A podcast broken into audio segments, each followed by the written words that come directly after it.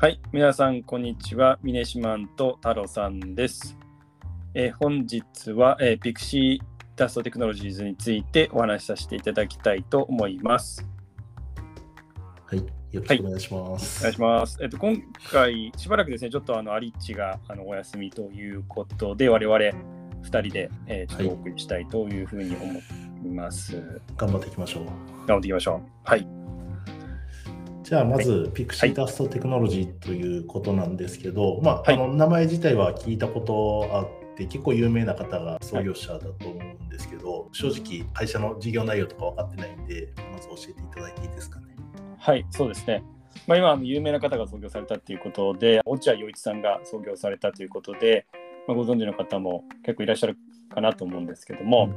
2015年にアメリカで創業されて、で2017年に日本法人を立ち上げたということのようです。何されてるかっていうと、大学で研究された技術シーズを、まあ、事業会社との提携で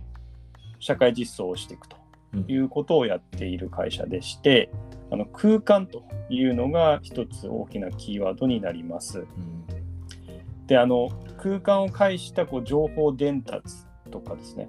デジタル化された空間情報をベースとしたあの各種アプリケーションの開発をしてまして、で分かりやすい例で、私がめちゃくちゃ面白いなと思ったのが、特定の人の耳元だけに音を届ける焦点スピーカーっていうのを研究してるということなんで、これちなみにちょっと詳細を知りたいんですけど、はい。た例えば大人の人だけに届くとか、なんかそういうのも可能なんですかね？それともなんかここにいてる人にだけ届くみたいな場所的な、えっと場所的なところですね。うん。あはい、あの確かにももっとその何ですかね人を特定して、はい。えー情報伝達できたら多分さらに面白いと思うんですけど、一応空間っていうことなので、はいはあくまでそのと場所を特定してと。3D で特定してっていう感じになる。うんうん。という感じですね。はい、いや気になったのがちょっと前にモスキートサウンドって言ってカーがブーっていう音って、あのプッシュ取ってくるとなんか聞こえにくくなったりとかするっていうのがなんか周波数とかの問題であるらしくて、はいはいはい。なんかそういうのを使って年齢層をターゲティングしたようはいはいはいはない授業もしてるのかなと思ってちょっと気になって聞いたんですけど一応場所がベースになってるってことそうですね、うんその生物学的ななんかアプローチうんではないっぽいですね。もうちょっと物理的な方かなと思います。はい。じゃあ具体的にどんな技術とかを使ってるのかをちょっと知りたいなと思ってるんですけど実際にまあはい事業も開発されてると思うんですけど具体的な例とかあったら教えていただけますか？そうですね。いろいろやっぱり研究開発っていうのはあって、うん。まあ、これから例えば事業化を待つものとかっていうのも結構あると思うんですけども、大きく2つプロジェクトがあって、断りと、あと間仕切りというのをちょっと今回ご紹介したいと思います。で、断りの方なんですけども、空間を時系列デジタルデータへ変換するソリューションサービスというサービスでして、でこれ何かっていうと、まあ、あらゆるこうセンサー類ですね、例えばレーザースキャナーとか、うん。ウェブカメラとか、こう電子機器についてる IoT のセンサーとかを、まあ、使ってうん、断りっていうプラットフォームで、まあ、データを収集します。あの空間に関する、施設の空間に関する情報ですね。うん。で、それを分析して、で、その施設内の屋内空間っていうのをデジタルで表示できるように、まずして、うん。で、そうすることで、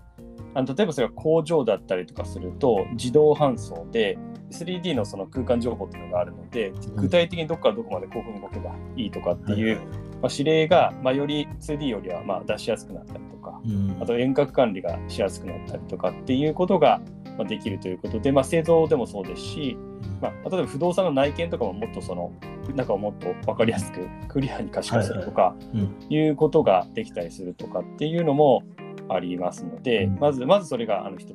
断りとはい。いう感じですね。で、もう一つの間仕切りっていうのは感染症対策 BCP ソリューションということで、これまさにあの新型コロナうん。対応ということなんですけども、まあ、今回こう新型コロナがあったんで、その空間っていうのをより意識された方っていうのが増えたのかなと思ってうんます。確かにそうですね。はい、ですよね。まあ、電車に乗ってて、なんか普通電車だったら隣の乗客の人とかは私は気になるかなぐらいですけど、うん。車両っていう一つの空間として捉えることってあんまりないと思うんですけど、ははい。いそういうまあ空間をですね、まあ、その電車とかだけじゃなくてそのオフィス内とかですね、まあ、うん気流のシミュレーションとかで、まあ、部屋全体の空気の流れを把握したり可視化してで実際に最適なレイアウトや換気対策を提案すると。で、まあ、単純にその気流シミュレーションをやるだけじゃなくて、実際にその専用のカードデバイスとか、スマホにインストールされたアプリとかで、個人個人の行動っていうのも合わせてこうモニタリングして、まあ、ダッシュボードでこの接触の状況っていうのをこう、まあ、PC 上でうん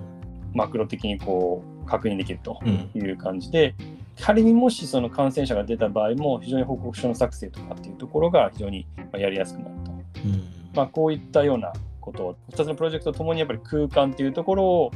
ベースにしたプロジェクトとうんいう感じになります。ちなみにこれ彼らが事業の主体になろうとしてるのかそれとも他の会社と組むことによって事業化するみたいなところっていうところで言うとどうなのかなっていうのがあってまあ先ほどシーズとかっていう話があったと思うんですけど、実際多分大学とか研究所で研究されたりとか、まあ、実際落合さんが研究されてる内容とかもあると思うんですけど、うん。まあ、どういうふうに世の中に出していくのかっていうところとか、まあ、あとはどういったまあ大学と組んでるのかとかっていうのがあれば教えてもらえればなと思ってます。はい、あの基本的にこの大学と組んで大学がもちろんその技術うん。を、お研究しているっていうのもありますし、ピクシーダストテクノロジーズ自体も研究をしていると。うん。専用の研究施設も持ってますので、で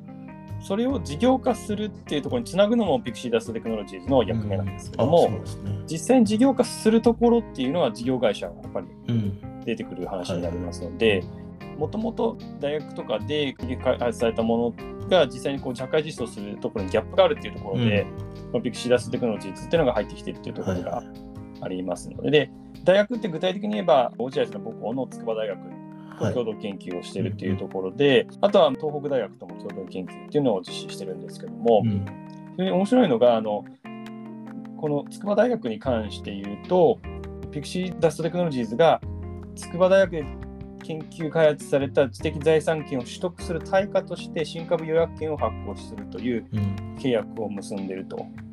いうところで、ちゃんとこう研究に対するしっかり対価をこうん。う支払うと、うんまあ、いうところをきちんとやって、でそれをまあ要は、ピクシーダストテクノロジーズがしっかりそのリスクを負って、うん。負うわけですね、実際にその対価を払うわけなんで、うん。それをまあちゃんと事業化しますよっていうのは、彼らがやっていきますよとうん。いう感じですね。まあ、これ、どちらかというと、事業化するっていう形ではない、まあ、事業モデルなんで、なかなかまあマネタイズっていうところではちょっとしんどいのかなと思ってるんですけど、こういったビジネスモデルで、まあしかもどちらかというと、まあ、技術系によった会社だと思うんですけど、まあ、財務状況とかっていうのはどんな感じですか？そうですね、面白いインタビューが SBI インベストメントのあのページに載ってたんですけども、まあ落合さんの話では、あのピクシーダストテクノロジーズの研究分野っていうのは巨大テック企業のこの GAFAM と競合するとうん。いうような話をしてますので、まあ、非常にチャレンジなことだと思ってて、相当体力がやっぱり求められるかなと思います。うん。で、けども、まあ、花開いたら、ものすごくこう、いいな、便利だなと思うものが多いと思うんですけど、で実際にその数字を確認するときに、決算広告うん。を確認すると、まあ、24年4月期から21年4月期で、利益剰余金が、えー7.5億円ぐらいマイナス方向に拡大しています。で、現金残高から有利子負債あの引くと22億円ぐらいということで、もちろんあの単体でしか見てないですし、非常に単純計算ですけども、まあ、現在のペースであと3年といううん形になるかなと、単純計算でいくとですね。うん。っていう形で、で、実際に19年5月、まあ、2年前にシリーズ B で借り入れ入れて48.5億円調達して、累計調達がもう55億円ぐらいになってるんですけども、で、ちょっとこの、まあ、すごく大型の調達があって、で、体力がまだまだあるという中で、ただちょっとトップラインとその今後の投資計画とか、うん。それに合わせた資金調達がさらに今後どういうふうにしていくかっていうのは当然わからないわけなんですけども、そこも含めてちょっとその具体的にどういうユースケースを想定して企業との提携、うん。まあ、事業間っていうところがもっとよりあの出てくるかなっていうところは注目していきたいところではあるなというふうには思いますね。うん、はい、確かになんか研究してる内容自体はすごい面白そうだなと思ったりとか、なんかどちらかというと、ちょっと昔の、うん、なんですかね、チームラボみたいな形のことをやってるようなイメージがあったんですけど、若干最近チームラボってどちらかというと、ユーザー向けのプロダクトとかサービスをしっかり出してると思うんですけど、